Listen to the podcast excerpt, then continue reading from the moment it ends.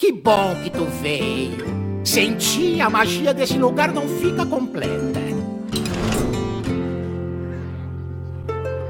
Começando a quarta edição do Taverna HS, o podcast brasileiro sobre Hearthstone. E olá, Paulo! Aqui comigo temos o Paulo, meu irmão. Mais uma vez, quarta edição, quinta com o Drops, que não é a quinta oficialmente, mas quinto episódio, porque alguns dias atrás a gente mandou aquele Drops HS bem diferentão. Uh, se você, ouvinte, não conferiu, dá um scroll aí no feed que você vai ver o episódio anterior. E aí, Paulo, como estamos? Sobrevivendo mais um dia? Sobrevivendo mais um dia, sobrevivendo mais uma semana de meta em turbulento e com muitas mudanças. é. E estamos aí firme e forte.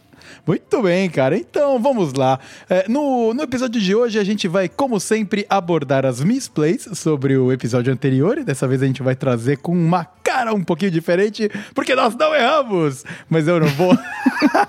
Chegamos lá, aconteceu. Já aconteceu. É, também nós vamos falar alguns assuntos um pouquinho mais gerais, principalmente sobre o livro dos mercenários que saiu aí a, o capítulo do Tavish, né? Que traz bastante conteúdo bacana para quem gosta de jogar o modo solo sem se descabelar na ranqueada. Também a gente vai bater um papo sobre análise do meta, uh, depois daquele balanceamento que a gente cobriu no episódio passado, né? O episódio saiu praticamente junto com o balanceamento e a gente vai falar um pouquinho sobre o que aconteceu. E, para finalizar o episódio, nós vamos bater um papo sobre coisas que a gente tem comentado aqui em todos os episódios anteriores, que é como que funciona o pareamento na ranqueada e os sistemas de rankings e níveis, prata, bronze, diamante, etc. O que, que são aqueles multiplicadores no começo de cada mês, como nós acabamos de, de ver agora, né, que nós viramos o mês há pouco tempo, e também o que, que é o MMR, que o Paulo já comentou várias vezes aqui nos episódios anteriores. Então, tem bastante conteúdo legal, tem meta, tem conteúdos adicionais, tem explicando como funciona o sistema. Então o episódio de hoje tá prometendo, hein, Paulo? É, o episódio tá prometendo e acho que a parte final ela é interessante porque muita gente tem dúvida, né? E pergunta o que, que é MMR, XP, é uhum. diferente, eu ganho uma, não ganho outro, o que que significa, por que que todo mês eu tô lá no Galinha 10? Então a gente vai falar um pouquinho sobre é, isso. A Galinha 10. é, é o frango nervoso, não é uma galinha, ele fica, ele fica putaço. Exatamente, então vamos lá, vamos começar essa parada. Vamos nessa.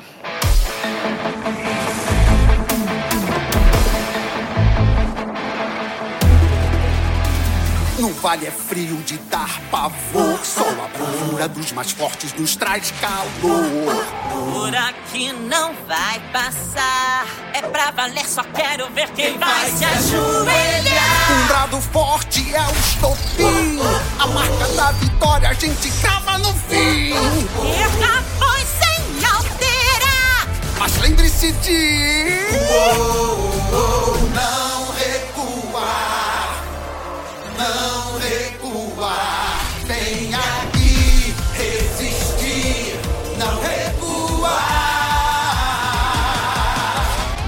Recadinhos e misplays, Paulinho, vamos lá. o que, que nós temos aí de bola na trave dessa vez? Olha, dessa vez nós não temos. Não temos? Dessa vez nós não temos, né? Eu fiz questão de puxar o bloco aqui, porque nós não erramos.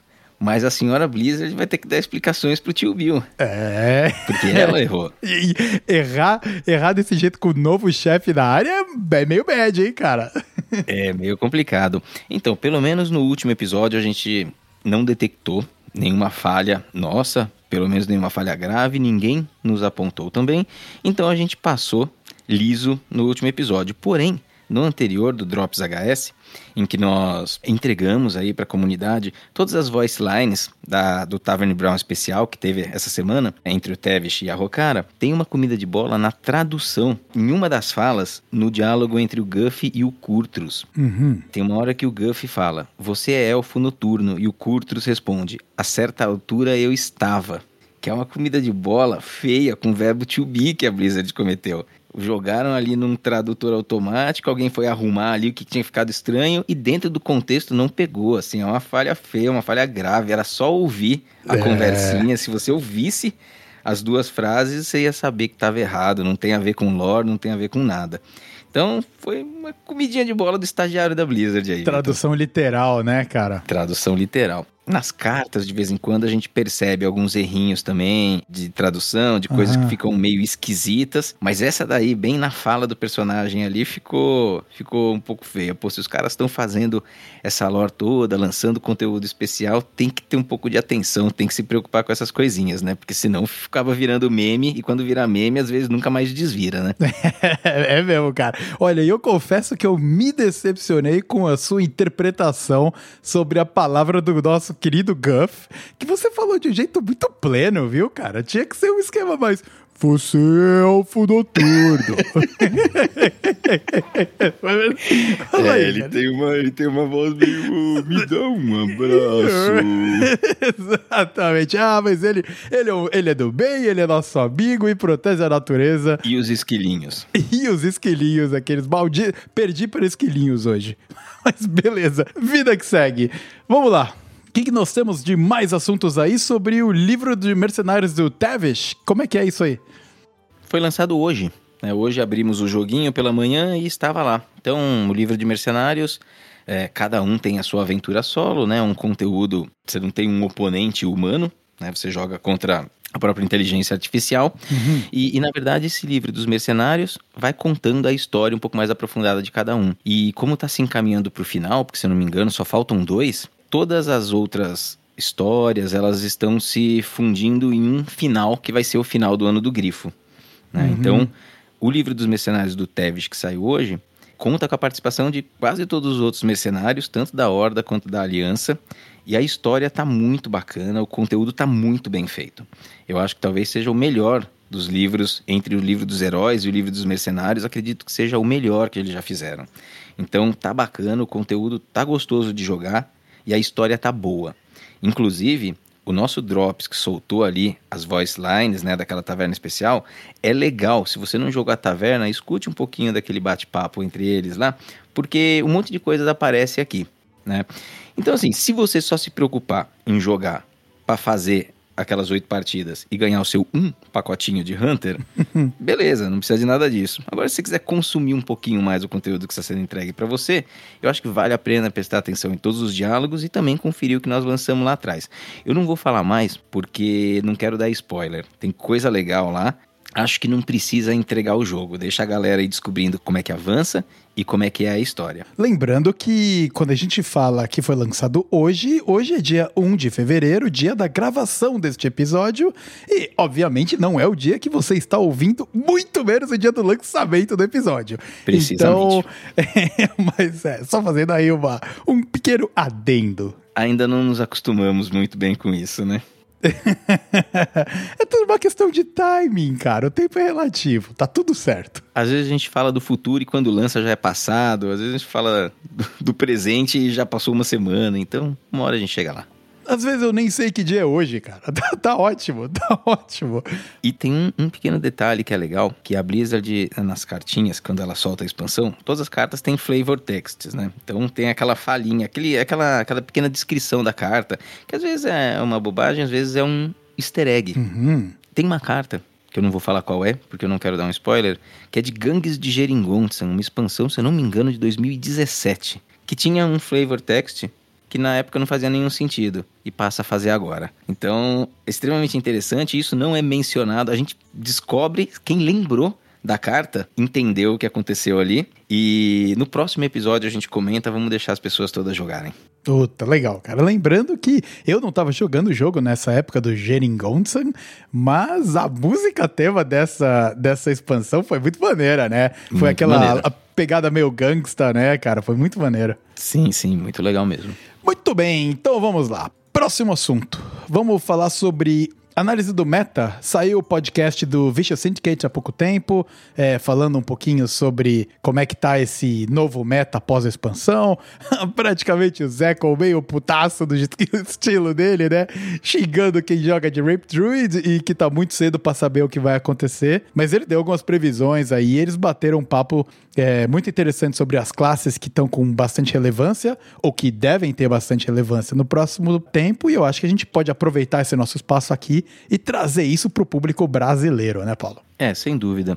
É, eles fizeram um episódio de uma hora e 45 minutos falando de um meta que ainda não está estabilizado, né? Então, é, é. a gente sabe que eles lá têm muito conhecimento do jogo, muito conteúdo, dá muito pano para manga qualquer discussão, mas a bem da verdade é que o meta ele está ainda em transformação algumas coisas começam a aparecer, alguns arquétipos começam a ser potenciais tier 1, mas isso tudo a gente ainda tem que esperar um pouquinho para ter certeza. Então, nós vamos ser muito mais sucintos do que eles, né? E vamos dar uma passada geral no que de mais importante foi dito por lá. E sempre lembrando que há um próximo report planejado para o dia 3. Então é quinta-feira, provavelmente é, muito próximo do lançamento desse episódio, a gente vai ter um report, porque aqui nós vamos falar de, de um episódio do podcast do Vicious. E na quinta-feira teremos um report que vai confirmar algumas dessas impressões e vai dar um primeiro cenário do meta. Então se preparem que semana que vem a gente vai trazer um pouquinho, com um pouco mais de conteúdo sobre esse uh, report que está saindo, que é o que a gente gosta mais de focar, mais do que o podcast em si, né? Mas o report ele traz realmente uma análise muito legal sobre o que está rolando. É, exatamente, Vitor, porque o report, na verdade, ele fundamenta né, com números, que é o que a gente gosta de ver no Hearthstone, as impressões, que é o que a gente gosta de ter né? Então, quando é. essas coisas casam e andam juntas, a gente fica feliz e geralmente joga até melhor. Exatamente. Vamos lá, Paulo. Então vamos lá, vamos abordar o que, que rolou aí no podcast 76 do Vicious Syndicate. As primeiras considerações é a de que o meta ele voltou a ser um meta muito promissor. No nosso primeiro episódio do Taverna, a gente falava de um meta promissor. A gente falava de como as coisas estavam bacanas e as classes tinham muitas opções de jogo. Né? E em poucas semanas, o Ladino refinou as suas duas listas disponíveis e passou a dominar completamente o meta. Né? Então isso daí perdeu-se e agora parece que se recuperou a esperança desse meta mais variado. Quem está jogando esses dias está vendo uma pluralidade grande de decks. Né? Então, quando o ladino não é mais onipresente, outras estratégias estão florescendo. E de cara, alguns decks, é, sempre surge isso, é comum quando sai expansão quando vem alguns balanceamentos, os decks agressivos, eles costumam sempre saltar na frente, porque eles têm estratégias um pouco mais simples e, e muitas vezes você reúne as cartas ali e, e, e, os decks eles têm muita redundância, né? As cartas têm muita redundância, então combinam muito bem. Por isso que decks agro eles geralmente saltam na frente. É o que a gente tem visto agora. O meta ele está um pouco mais agressivo e se beneficiando da não existência mais do Gnoll, que era um poder de fogo que o Ladino tinha ali e segurava essa agressividade para depois fazer o jogo dele. É. Então, na ausência dos Ladinos, os decks agro eles estão florescendo. Mas nem não só de agro vive o meta. Então, acho que a gente poderia passar aí algumas classes que foram um pouco mais relevantes, Vitor. A começar pela sua classe favorita, que é o druida. Vamos lá, vamos falar do druida. É, o momento é, é bom, né, para quem gosta da classe. Já faz algum tempo que ela tem opções e sempre opções viáveis. Hoje, a opção mais jogada ainda reverbera um pouquinho daquele meta dos ladinos, que é o, o Ramp Druid. Então o Ramp Druid ele surgiu aí cerca de duas semanas atrás como um dos decks que poderia vencer o Ladino e que não era Ladino. Então ele aumentou a população dele, aumentou bastante dentro da ranqueada uhum. e ainda não diminuiu. E eu falo isso por quê? Porque com essas mudanças e a ausência do Ladino, a performance dele já não é mais a mesma. Né? Ele tem algumas partidas que ele ainda é favorável, mas a tendência é que a win rate dele não seja sequer de deck tier 2 e com o tempo a população desse druida vai diminuindo. Uhum. Então ele acaba sendo uma boa opção contra o Feldmon Hunter, né, dos feitiços Vis, contra o Ping Mage, contra o Burn Shaman. Mas, de forma geral, a classe conta com opções muito melhores hoje. Tá? É, esse Ramp Druid acaba sendo muito dependente da compra. Então, se você rampa no começo com exuberância e depois tem o Guff, o deck é, ele é muito forte. Mas isso traz um pouco de inconsistência. Então, em um meta onde o ladino não é mais tão presente, outras alternativas são mais interessantes. E essas alternativas seriam basicamente o Taunt Druid e o Beast Druid. O Taunt Druid, uma versão um pouco mais agressiva, e o Beast Druid com um começo de jogo um pouco mais lento, mas grande capacidade de refazer mesas uma atrás da outra. Uhum. É. Nenhum dos dois decks traz grandes diferenças, né? Eles ainda são os mesmos de antes, mas ele, eles prometem se estabilizar e serem opções Tier 1 nesse novo meta que vem aí pela frente. E com a presença do Burn Shaman, que a gente ainda vai falar mais na frente, e também o Quest, né? Essas duas versões do, do Xamã, elas vêm surgindo bem promissoras. É, Acredita-se que o Beast Druid enfrenta melhor esses dois arquétipos, justamente porque são dois arquétipos que têm facilidade de fazer limpeza de mesa. A chama perpétua ainda é uma carta importante dentro, do, dentro da classe, e então refazer mesas é muito importante também. Então acredito que Beast Druid seja hoje uma opção um pouquinho mais sólida do que o Taunt. Mas os dois são muito promissores como possíveis decks Tier 1. É, é interessante é, a, toda essa pegada do Druida, né? Porque apesar de eu ser, de ser a minha classe predileta, eu ultimamente ando jogando de Demon Hunter, que é uma classe que eu mal tinha partidas, exatamente porque eu, eu acho que o pacote do Felco Expendables lá é um pacote divertido de jogar. Uh, eu enfrentei três druidas junto com o Mage, é a classe que eu tenho enfrentado mais vezes, e tô 3-0 contra druida. O mesmo eu não posso dizer contra a Mage, que eu acho que eu tô 0-3. É, mas você tá, você tá 3-0 porque você enfrentou provavelmente o Beast ou o Taunt. É, foi um Beast, um Taunt e um Quest. E Ah, o, Beast, um o, Quest, Quest. o Quest eu ganhei porque ele fez uma misplay cabulosa lá e colocou um bichão lá pra eu usar o meu Expendables, mas não ia dar pra mim ganhar se ele tivesse jogado direitinho não. Mas a gente não tá aqui pra falar de Demon Hunter, a gente tá aqui pra falar de Druida. E uma coisa muito interessante no lá do podcast de 76 do Vicious Syndicate foi quanto o Zeco criticou o Ramp Druid, que não necessariamente é é de fato isso, né? Eu acho a gente, a gente chegou à conclusão de que ele pegou um pouco pesado com isso aí, né? É, ele, ele pegou um dele. pouco pesado, sim. Mas na verdade ele pega muito no pé, assim, de. Ele é um cara muito focado em dados, né? Então quando ele vê as pessoas, às vezes, hipervalorizando um arquétipo em que os números não mostram aquilo tudo, ele fica meio pistola.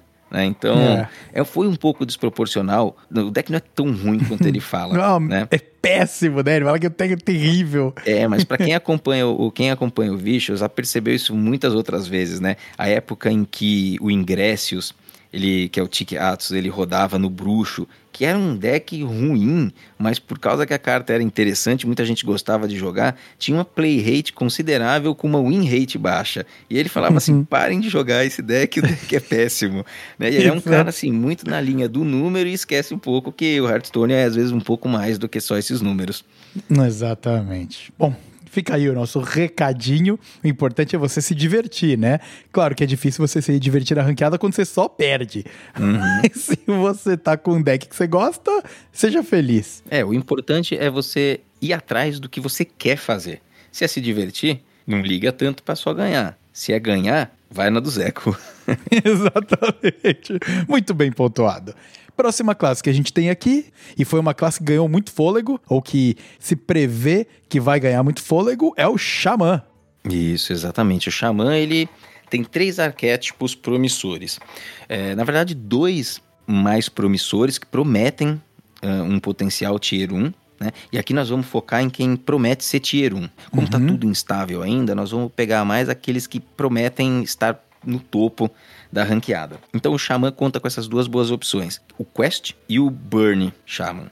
O Boner é uma terceira via, que ele já está estabilizado aí há algum tempo, né? então é um deck interessante, vê pouco jogo, mas tem uma win rate ali que beira, chega perto dos 50%. Esse deck, talvez ele melhore um pouquinho, mas ele não deve ser a melhor opção da classe. Os outros dois arquétipos devem suplantar o Boner ah, no próximo meta. Então, quando a gente fala do Quest Shaman, é um deck que se favorece de metas agressivos, né? Então, ele consegue se proteger atrás de taunts. Tem o taunt que vem da segunda fase da missão, tem a magia que coloca os dois provocar, que são os 2/3. E é um deck também que consegue remover lacaios do oponente com alguma facilidade, né? E aí mencionando novamente a chama perpétua, que foi nerfada, tá por 2 de mana, mas continua sendo excelente e tem uma sinergia importante ali com a quest. Ele sofre um pouco contra decks que possuem dano direto. Então, ele sofre contra o irmão da classe, que é o Burn Shaman. Então, é possível que um acabe equilibrando o outro. O que a gente tem que torcer para não acontecer a mesma coisa que acontecia com o Ladino, né? Porque o Tiff sofria com o Poison e a gente achava que um ia equilibrar o outro, quando na É. verdade os dois descacetaram sozinhos e ficaram lá por cima. Exatamente. Mas aquilo foi um momento muito raro. A gente não Hum. espera que isso vai acontecer com o Xamã agora. Uhum. E tem a novo, o novo xamã na, na cidade aí, que é o, o Burn. Tem um novo xamã aí que pintou agora, né? O Burn Xamã, ele sempre tá na esquininha ali olhando. E de vez em quando ele pinta. Quando a situação é favorável, ele aparece. É, então, além do quest que tá bem redondinho, a gente tem esse novo arquétipo que o Burn aí, para quem não conhece a expressão, é, é um, o Burn é geralmente quando a gente fala que é um finalizador de jogo. O Burn Shaman e o Burn Mage são os dois é, mais emblemáticos. Ele vai acumulando feitiços e dano mágico na mão. E em um ou dois turnos, ele burn mesmo tua face, assim, né? Ele queima tua face e finaliza o jogo muito Certo. rapidamente. Não é burn do fogo, né? De que é um elemental de fogo e tal. É de Não. dano de porrada mesmo. É, não, é, são, mas são feitiços. Isso, né? isso. É dano de feitiço, é. É dano de feitiço, geralmente, aumentados por lacaios com dano mágico e indo direto na tua face. Então, em um, dois turnos, ele finaliza a partida. Não costuma ser no começo do jogo, mas ali pelo turno 7, 8, 9, você já começa a ficar preocupado se ele tá com aquela mão cheia e coisas descontadas ou lacaios com dano mágico. Aquela mão gulosa, né? Exatamente. Aquela que você vê assim, tem 10 cartinhas ali e ele passa o turno sem fazer nada, provavelmente você vai morrer. É. Agora, em compensação, esse é um dos decks, um dos poucos decks que perde pro tal do Ramp Druid. Então, o Ramp Druid que o Zeco fala mal é uma possibilidade para segurar essa população desse xamã começar a crescer. Porque o dano que ele tem na mão não vai ser suficiente para passar por aquele monte de armadura que o druida é capaz de subir, se ele souber que ele tem que usar os seus eclipses para dobrar a quantidade de armadura que ele ganha com a proteção cenariana, por exemplo. Exatamente. Então é sempre uma estratégia defensiva que o druida é capaz de montar. E quando o deck adversário tem dano contado, fica difícil para ele. É. Pode ser que a gente veja um pouco desses embates né, e que o druida não desapareça como se espera, se o Burn Shaman for uma realidade e continuar crescendo. Vai ser legal ver um pouco mais de xamã no meta, né? Eu acho que tá faltando xamã no grupo aí, principalmente porque ele teve um pacote junto com o Alterac Valley tão bom, né? De freeze, e te- te- teve tanto essa temática que seria Os legal. elementais ver. e depois É, o freeze, né? É exato. interessante se, se voltar também, acho. Exatamente. Ah, vamos lá, agora vamos pingar em outras classes aí que, que estão com, ah, com pelo menos algo interessante pra falar, né? Começando por Demon Hunter, o caçador de demônios. É, o Caçador de Demônios, ele tá aí com esse pacotezinho do Fel, né, os feitiços vis. Tá um pouco encantado esse pacote, né? É, semana após semana o pessoal espera que esse deck ele se firme como uma opção muito forte. Nas estatísticas atuais, quando a gente olha o HS Replay e olha o top 1000 do Lenda, ele já é Tier 1. Se eu não me engano, ele é o deck mais forte, ele é o primeiro colocado se você pegar os últimos três dias no top 1000 do Lenda. Mas o 1000 do Lenda é um meta um pouco diferente. É. né? Quando a gente pega o Diamante 4 em diante, a gente vê um pouco mais de pluralidade e quando chega lá na ponta da ranqueada, a coisa fica um pouquinho mais, mais homogênea, né? com menos variabilidade. Mas ele já está surgindo lá. Então, assim, ele é um potencial Tier 1, né? o Feldmon Hunter. Uhum. Ah, ele também vai enfrentar dificuldade contra o Ramp Druid. Então ele enfrenta hoje, né? Porque o Ramp Druid a população ainda é grande. Então se essa população diminuir, ele sobe. E o Burn Shaman também. Se esses dois subirem, o Ramp Druid talvez suba. É. Então vamos vendo como é que as coisas vai, vai se equilibrando. Só que ele é excelente contra decks agressivos. Taunt Druid que a gente mencionou. O Beast O Druid. Beast Druid também ele consegue remover. O Face Hunter, que tá sempre aí, né, espreitando, ele também consegue remover lacaios, consegue curar. Então é um deck que contra esse meta que vai se tornando um pouco mais agressivo, ele pode ganhar o espaço dele e finalmente se tornar um deck tier 1 fora do Lenda 1000 em diante. Cara, eu perdi pra um, um Face Hunter com esse deck, porque eu peguei, eu tive o pior card draw e mulligan do universo, cara. E só veio, veio tudo errado. Qualquer coisa minimamente boa que viesse, eu tinha virado o jogo e ganhado. É muito favorecido, sob. Tem que estar muito errado.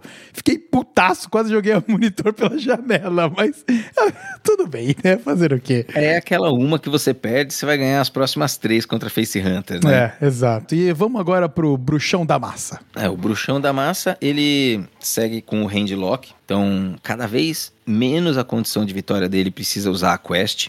Então a Tansin, ela, ainda mais num, num meta um pouquinho mais agressivo que é o agora, ela já perde um pouquinho de espaço. E ela não faz exatamente falta, porque o handlock sem a quest continua sendo super bom. né? Então os espaços no deck que eram para sua condição de vitória ser mais na fadiga, você libera eles e consegue colocar outras cartas interessantes lá dentro. Nós não vamos ficar entrando em detalhe aqui, mas ele é, é outro possível tier 1, é um deck forte, ele, ele vai continuar no meta com certeza absoluta. Só que ele, por sua vez, vai ter dificuldade contra o Burn Shaman, Face Hunter e o Feldmon Hunter. Uhum. Então você vê que já tá começando a ter cara, né? Quais que vão ser os confrontos aí? Quando uma coisa subir, a outra cai, é. e daí vem um terceiro que entra equilibrando. Vamos esperar um pouquinho para ver como é que a coisa vai estabilizar, mas esses nomes que a gente tá falando devem ser nomes que vão estar tá aí na cena, né? Dependendo de como o, o meta for amadurecendo. É, lembrando que, por exemplo, no caso do Fel, foi uma previsão que o Zeco fez no reporte anterior deles e falhou, né? Ele mesmo falou, putz, cara, eu, eu achei que ia ganhar espaço, mas foi massacrado. Principalmente depois que entrou o Rogue, né? Então vamos ver aí. É. E o pior é que ele não era nem tão ruim contra o Rogue, é que o meta realmente não favoreceu. Vamos ver o que acontece, mas que o bruxão vai estar tá aí, vai estar tá aí, porque esse handlock aí é brabo, cara. Esse é brabo. É, esse é bravo mesmo. Sacerdote. Sacerdote, arquétipo das sombras, tá voltando. Ele não tem mais a Ilúcia, que era praticamente uma condição de vitória. Um meme, mas, ele mas tá... era uma condição de vitória, né, cara? Aquilo lá, aquilo lá era um meme sofrível para quem jogava contra, cara. É, cara, mas era uma espécie de condição de vitória. Você é. enche tua mesa e tira a mão do oponente. É, pois é. então ele não tem o que fazer, né? Mas agora o, o, o, deck tá retornando sem ela, nessa, nesse momento um pouco mais agro, tá ganhando tração eu duvido um pouco, assim. A gente vê ele surgindo de vez em quando, depois desaparece, porque parece que tem versões agro melhores do que ele. Né? Eu não vejo por que você rodaria ele se você pode rodar um, um, um Taunt Druid ou um Beast Druid, sabe? Eu acho que são versões muito mais superiores, uhum. é, tem formas mais interessantes de conduzir o jogo, de refazer mesas depois que você limpa. É. Tem que gostar muito de Sacerdote e dessa versão para insistir com ela, né? Mas ele surgiu aí, a gente vê números dele e o win rate que é de Tier 2. Uhum. Tá? Um rate de Tier 2 acima de 50%. E o Ladino, a gente deixa aqui só como um hippie ladino. É hoje uma das classes, provavelmente junto com o Guerreiro, mais fracas né, em termos de desempenho. Os decks caíram muito e eles já tinham sido muito explorados. Então é pouco provável que exista espaço de recuperação que as pessoas ainda não tenham tentado, sabe? Ah, não tinha pensado nessa sinergia. As sinergias estão bem exploradas, ele foi dominante, e aí a gente vê como que um, balanceamentos podem impactar de forma enorme numa classe. Então hoje ele vê pouco jogo, não é mais tão competitivo, provavelmente tem que esperar para ver o que sai para ele aí no mini set e nas próximas expansões. E quem gosta da classe tá bravo aí com o nerf no Scabs, né? Porque o Scabs ele foi nerfado sozinho, nenhum outro Hero Card foi, quando na verdade, pelo menos isso é uma opinião minha, o maior problema era o Manto das Sombras é. e o Gnoll. Exato. Né? É. Então, o Scabs por 8, um card que custa 8 não tem muita cara de card de ladino. Então a coisa já começa a ficar mais complicada. Mas é, os outros Hero Cards vão ser atacados em algum momento. Então o primeiro foi ele e, e segue o jogo. Muito bem. E aqui vale lembrar que a gente está fazendo uma versão um pouco resumida sobre a análise do meta, baseado num episódio de podcast, que não é o report oficial do Vish Syndicate, que ainda Isso. não saiu de acordo com o dia da gravação deste episódio. Então, Caso você esteja ouvindo isso aí depois que o report já foi lançado e tá falando, ai, nossa, mas tem aqui umas classes importantes e eles não comentaram. É porque a gente ainda não sabe, a gente não viu. E mesmo, apesar da gente estar tá perdido no tempo e espaço, a gente não consegue prever o futuro. Mas a gente promete que no próximo episódio a gente traz uh, mais detalhes sobre o, o report em si, né, Paulinho? Não, com certeza. É, aqui a gente tá fazendo um, um. tá repassando o que o pessoal discutiu no podcast ainda sem números. Exato. E, mas é o que todo mundo que tá jogando a ranqueada aí tá começando a encontrar decks com outras caras, então a gente também cobre por aqui, e, mas não garante nada, todo mundo por conta e risco aí. Exatamente, cada um por conta e risco. Uh, bom, para fechar o nosso episódio, o último assunto que a gente vai abordar aqui é um assunto muito legal, cara, muito maneiro que a gente finalmente conseguiu trazer isso pro Taverna HS, porque alguns contatos que, que a gente tem tido com pessoas que estão falando com a gente, tem tanto uma galera que manja muito do jogo, mas também tem uma galera que tá de repente voltando agora ou que tá meio perdida. É fácil ficar perdido no universo Hearthstone, né? Então a gente vai explicar como que funciona a ranqueada, o matchmaking, o MMR e todas essas coisas que estão por trás das cenas, né? Lá atrás, o que não necessariamente é muito visível pra gente e o que, que aquelas estrelinhas aparecendo e sumindo quando você ganha ou perde uma partida significam. Então, uhum. vamos lá cobrir um pouco isso aí, eh, Paula? Não, vamos falar sim. Eu acho que é um assunto bacana, é um assunto que é meio. é um pouco abstrato para muitas pessoas, né? A pessoa abre jogo, disputa ali, sabe que ela sobe nesse negócio que a gente chama ranqueada, então, eu acho que é legal a gente começar a separar algumas questões aqui, tá? Em primeiro lugar, a gente tem dentro do Hearthstone, a gente não vai falar de battlegrounds, a gente não vai falar de duelos, a gente está falando aqui do modo padrão, também serve para o modo livre e para o modo clássico, tá? tá? Que é o que a gente chama de ranqueada, né? A gente joga aqui a padrão, fala no podcast da padrão. Essa ranqueada, ela tem um sistema de ranking por trás dela que não é visível para o jogador. Então, todo mundo que tem uma conta no Hearthstone e disputa partidas vai evoluindo uma nota que esse jogador tem, que quanto maior é essa nota, significa que ele é um jogador melhor, jogou mais tempo, tem win rate maior. Então, o seu desempenho vai fazendo esse número subir ou cair conforme os seus resultados. Esse número é o que a gente chama de MMR, né, o MMR. Tá? Então, é um número, todo mundo tem, mas nenhum de nós tem acesso a isso na ranqueada. Para quem joga campos de batalha, para quem joga duelos, tá acostumado já de ver o MMR das pessoas. Então você vai assistir um streamer, ah, é o streamer de 11 mil e não sei quanto de MMR, porque nesses modos o MMR é aberto. Então, se o streamer tem 11k de MMR e eu tenho 5, na hora que eu vou procurar uma partida, o meu lobby de oponentes nunca vai envolver esse cara. Uhum. Vai envolver oponentes de MMR próximo. Certo. Tá? E isso daí é claro e aberto para todo mundo. Na ranqueada, não. Mas existe e também funciona para fazer o que se chama de matchmaking, né, que é o emparelhamento das partidas. Então, para que partidas justas sejam definidas e que você sempre enfrente um oponente que está mais ou menos no mesmo estágio de jogo que você, eles usam o MMR para fazer o emparelhamento das partidas. E o MMR nada mais é do que a sigla em inglês para Matchmaking Rating. Uhum. Então, existe esse número que rastreia o seu desempenho e você vai ser emparelhado contra adversários de MMR próximo na maior parte das vezes. Quando que esse MMR muda? Ele é ajustado a cada partida. Então, se você ganha, seu MMR sobe um pouquinho. Se você perde, ele cai um pouquinho. O quanto sobe, o quanto cai, ele depende do MMR do seu oponente. Então, se por acaso você está enfrentando alguém que está com MMR muito perto e vence, o seu sobe um pouquinho. Se o MMR por acaso for um pouco mais distante, porque acontece, o seu vai subir um pouco mais também. E o mesmo vale para você perder de oponentes que estão muito longe do seu MMR para baixo, o seu cai mais do que se você perder para um cara que está melhor que você. Por exemplo. Então, nesse caso, o impacto de derrota ele é relativo.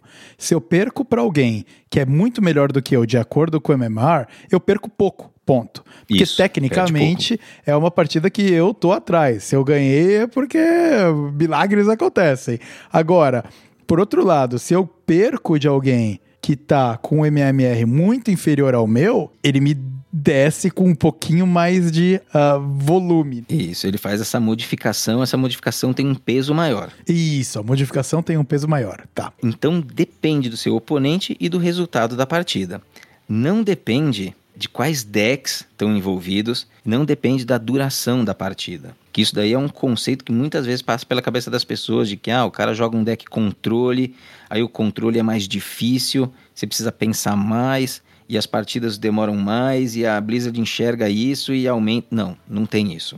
Tá. Né? É simplesmente o oponente, o MMR do, seu, do oponente, o seu e o resultado da partida. Não existe deck, não existe a duração duração da partida só existe para essa questão um pouco mais nova que a Blizzard introduziu do XP, que é lá da trilha de recompensas para você ganhar um pouquinho de ouro e cosméticos. XP não tem absolutamente nenhuma relação com MMR. Quando você perde uma partida, você ganha XP e perde MMR. Uhum. Quando você ganha uma partida, você ganha XP e ganha MMR. Tá certo. Perfeito. Tá? Uma partida longa te dá mais XP e o mesmo MMR do que uma partida curta se você vencer contra um oponente de mesmo MMR. Tá bom. Entendido.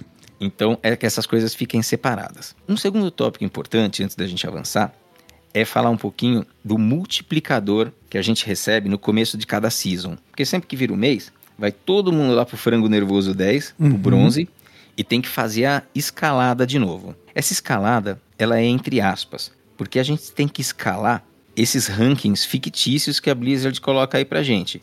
Bronze, prata, ouro, platina e diamante até chegar no lenda. Certo. Só que isso daí é mais uma coisa, uh, entre aspas, cosmética, né, para dar uma sensação de avanço.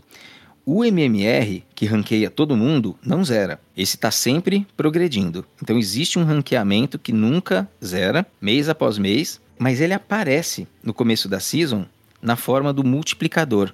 Então a quantidade de estrelas que o indivíduo ganha é diretamente ligada com aonde ela está no MMR, na lista de MMR. Tá? Então, os top 10% jogadores do servidor é, e acredita-se que é 10%, ninguém tem certeza desse número, mas muitas observações já chegaram à, à impressão de que é 10%. É, dos jogadores ganha o multiplicador 11. Esses são os jogadores que estão lá no topo do MMR. Um próximo bloco ganha multiplicador 10. Um próximo bloco, multiplicador 9, 8, 7, 6 e assim por diante. Tá? Sempre ordenado pelo MMR. Então, quem está mais acima começa com multiplicador maior e sobe mais rápido nessa ranqueada é, até chegar no nível em que está geralmente dentro do jogo. Uhum. Então, basicamente, o multiplicador é um boost para você conseguir chegar na onde você deveria estar lutando uh, de acordo com essa ranqueada fictícia de estágios, né? Você vai passando Exato. por. É, é, aquele, é engraçado, é muito interessante porque esse conceito ele chama ladder, né? É muito antigo e, e uhum. veio de jogos antigos como Mortal Kombat e coisa. E para que você que é mais velho pai que nem a gente, você vai lembrar que quando você ganhava a sua partidinha no Mortal Kombat, até chegar no Gore, a galera lá em cima, você ia subindo bloquinhos. Uhum. É a ladder, é uma escada. É a mesma coisa aqui no Hearthstone, você vai subindo bloquinhos o bloquinho do bronze 10, o bloquinho do bronze 5, prata 10 e 5, ouro 10 e 5, platina, bababá. E o multiplicador, uhum. ele te leva mais rápido até lá para tecnicamente você lutar no ranking que você pertence. Exatamente. Então, você tem um boost com o multiplicador, sobe mais rapidamente. Porém, como que se dá o emparelhamento das partidas? Né? Eu falei que ele é exclusivamente por MMR, mas depende um pouquinho, existe uma nuance aí. Porque o Hearthstone, ele tem duas pools de emparelhamento de partidas. Uma delas, quando você está jogando com multiplicador, ou seja, quando seu multiplicador é maior do que vezes 1, né, porque vezes 1 é sem multiplicador. Então, uma é com multiplicador e a outra é sem multiplicador. Então, enquanto um jogador ele está subindo na ranqueada e ele possui um multiplicador de 2 ou mais, os seus oponentes, eles vão estar sempre sendo escolhidos por um MMR próximo. Quem é mais antigo no jogo, lembra que antes, na ranqueada, você via o ranking do seu oponente. E aí, quando eles mudaram para esse novo sistema, você não vê mais o ranking do seu oponente. Porque não importa onde ele está na ranqueada.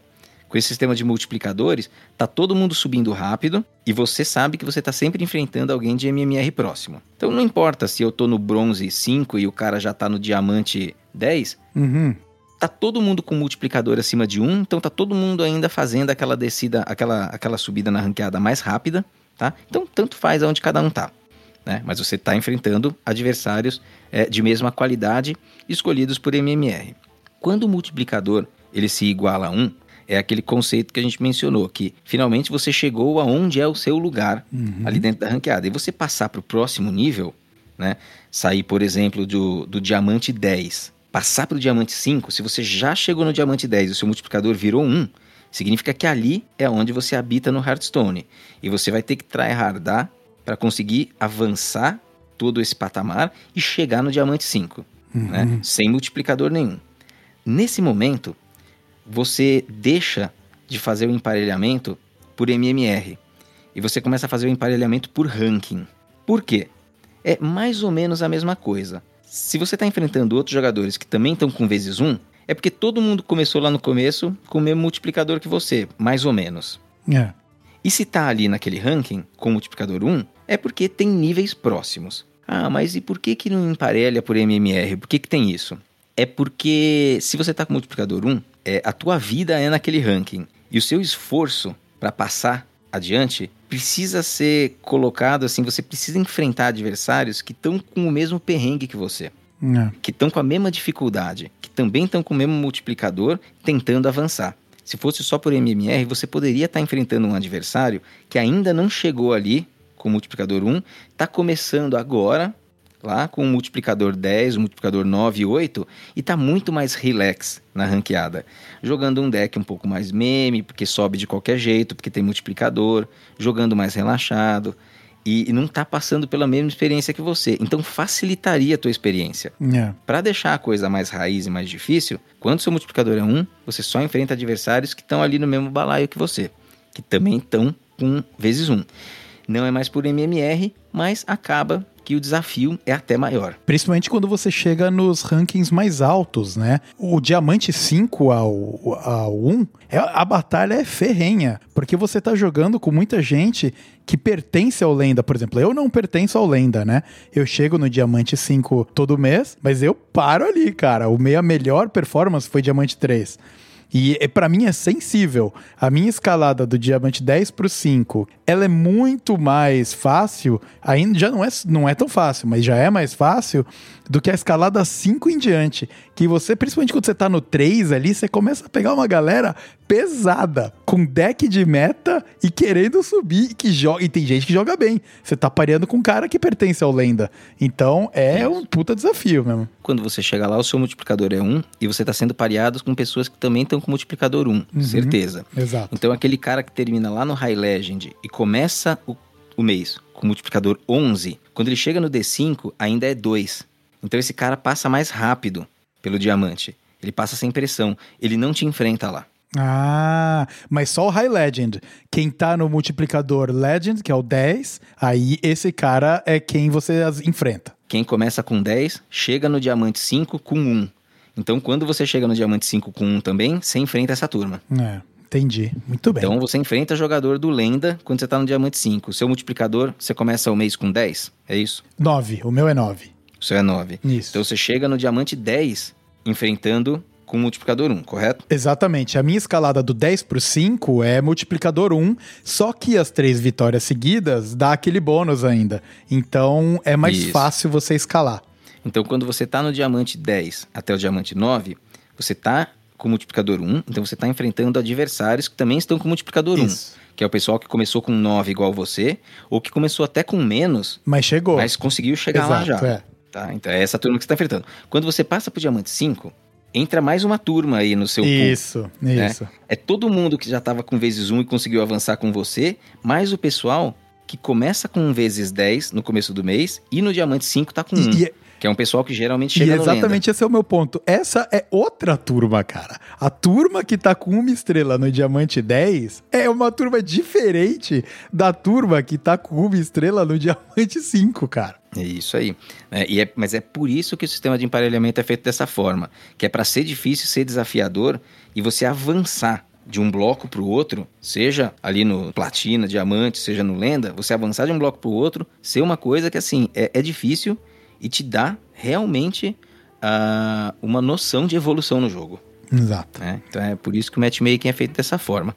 né? Se você, no, no Diamante 5, enfrentasse só por MMR, você podia estar jogando com alguém de mesmo nível que você, mas que estava lá no, no, no- no frango nervoso 10, começando o mês na última semana, relaxadão. Relaxadão. E você não ia ter essa dificuldade que você tem.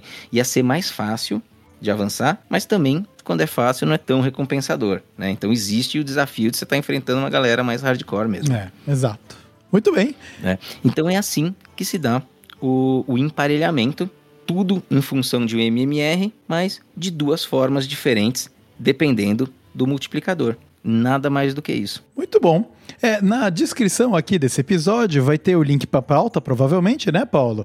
E lá você pode dar uma olhadinha. Sim. A gente colocou uma tabelinha, ah, qual é o seu melhor rank, o rank que você chegou e qual o multi- mínimo multiplicador garantido vai ter ah, de acordo com onde você chegou na temporada passada.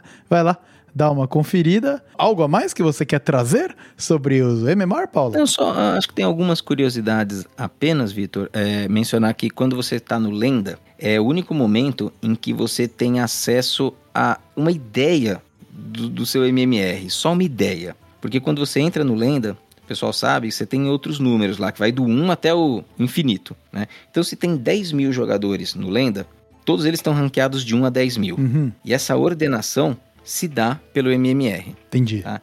Então eu posso estar ali na, na posição 10 do Lenda e sem jogar e ficando para trás. Se por acaso jogadores com MMR melhor que eu chegam no Lenda, aí eles se colocam na minha frente. E para eu ultrapassar eles, eu preciso jogar e o meu MMR tem que subir, ultrapassar o subir. deles. É. né? Então lá é, é o único momento dentro do jogo que a gente tem essa noção né, de quanto que tá mais ou menos o seu MMR e aonde que você tá ali nessa turma que, que chega lá no ranking. Eu pessoalmente gostaria que a Blizzard abrisse é, esse número igual ela faz nos outros modos. Eu acho que a gente ter uma noção geral da evolução nisso, season após season, seria muito legal, sabe? Deixa claro também quais são os blocos de multiplicadores, deixa tudo claro, porque cria objetivos para as pessoas, né, irem atrás ali da, é, de, de uma melhora. Sem ser uma coisa que você vai indo tanto às cegas assim. E te dá a, a noção de entender se você tá melhorando ou piorando o seu craft no joguinho, né? Uhum. Se você sabe que você sempre chega no Diamante 5 toda a temporada, pá, pá, pá, pá, esse é o, por exemplo, é a minha meta. Minha, me- minha meta é pelo menos chegar no Diamante 5. Se eu vou lutar pra tentar um lenda, não sei, mas eu quero chegar lá. Só que eu não sei se o meu MMR ele tá subindo ou descendo. Porque eu simplesmente cheguei no Diamante 5, sabe? Alguns meses é com mais esforço, outro é com menos, depende do meta, depende de quem eu enfrento, depende de um monte de coisa. É isso aí. Mas, no final de contas, eu não sei se tá melhorando ou não. E seria legal saber. Seria legal. Uma dica importante, é meio chover no molhado, mas para o seu MMR melhorar, você tem que estar obtendo win rates positivas, season após season. Com win rates positivas no geral, tende-se a ir melhorando e com o tempo você vai obtendo multiplicadores melhores, né? Ah, uma coisa que às vezes o pessoal faz, e, pô, por que, que eu não melhoro? Por que, que meu multiplicador não sobe? É, vamos supor, dá um gás, chega no diamante 10, chega no diamante 5, que é onde o multiplicador fica 1. E aí, como tem o teto ali, né? Você não volta para trás do diamante 10, você não volta para trás do diamante 5. A pessoa começa é, a jogar decks que não são competitivos. Então, a rate da pessoa que chegou ali com 55%, né, disputando, ela vira 35%, 40%, porque ela passa a jogar com decks que são mais meme, mais divertidos. Não tem nada de errado com isso. Só que isso você vai tancando a sua win rate geral na season e você pode chegar na- no final do mês com uma win rate abaixo de 50 e você pode ter perdido pontos de MMR no geral e, e tá ainda mais distante de um próximo patamar. É, então, assim, para quem tem essa pegada um pouquinho mais de querer evoluir, precisa estar sempre pensando: quero variar o deck? Pode variar, mas escolhe alguma coisa, pelo menos tier 2, nas listas que vocês veem por aí, que ela tende a ser um pouco mais competitiva, ou jogue muito bem com um deck tier 3. Não jogue com deck meme, não jogue com deck tier 4, se o objetivo for progressão de, no sistema de MMR. Eu, particularmente, acho que você deve jogar com o que você quiser e ser feliz. Afinal, é Exatamente. pra isso que serve um jogo, não é verdade? Exatamente, se MMR pagasse conta, tava bom, né? Ah, sim, muito, seria maravilhoso, cara. Ou não, né? Não sei. Bom, muito bem. Com isso, a gente vai fechando e envelopando o episódio ah, de número 4 do Taverna HS. Trouxemos muita coisa legal. Eu não me lembro se eu trouxe isso lá no comecinho do episódio ou não, mas se eu trouxe, eu falo de novo, e se eu não trouxe, falo agora. É para você se juntar no Discord do Taverna Hearthstone, os nossos companheiros de taverna aí, uma galera que recebeu a gente muito, muito bem. Eles têm esse mega grupo no Discord, onde sempre tem gente batendo papo, trocando ideias sobre tudo. Nós também estamos lá compartilhando e participando das conversas. Tem gente que entra nas salinhas separadas e fica jogando o jogo junto. Tem gente que fica filosofando sobre a vida. Sempre tem a galera pistola com o jogo. Então, entra lá, se, se junte à Taverna Hearthstone, que vale a pena. É um Discord muito maneiro, conhecer gente nova. É sempre bom, né? Que compartilha a mesma coisa que você gosta. Com certeza, é um ambiente muito gostoso. Nós estamos por lá. A gente ainda não tem um Discord nosso.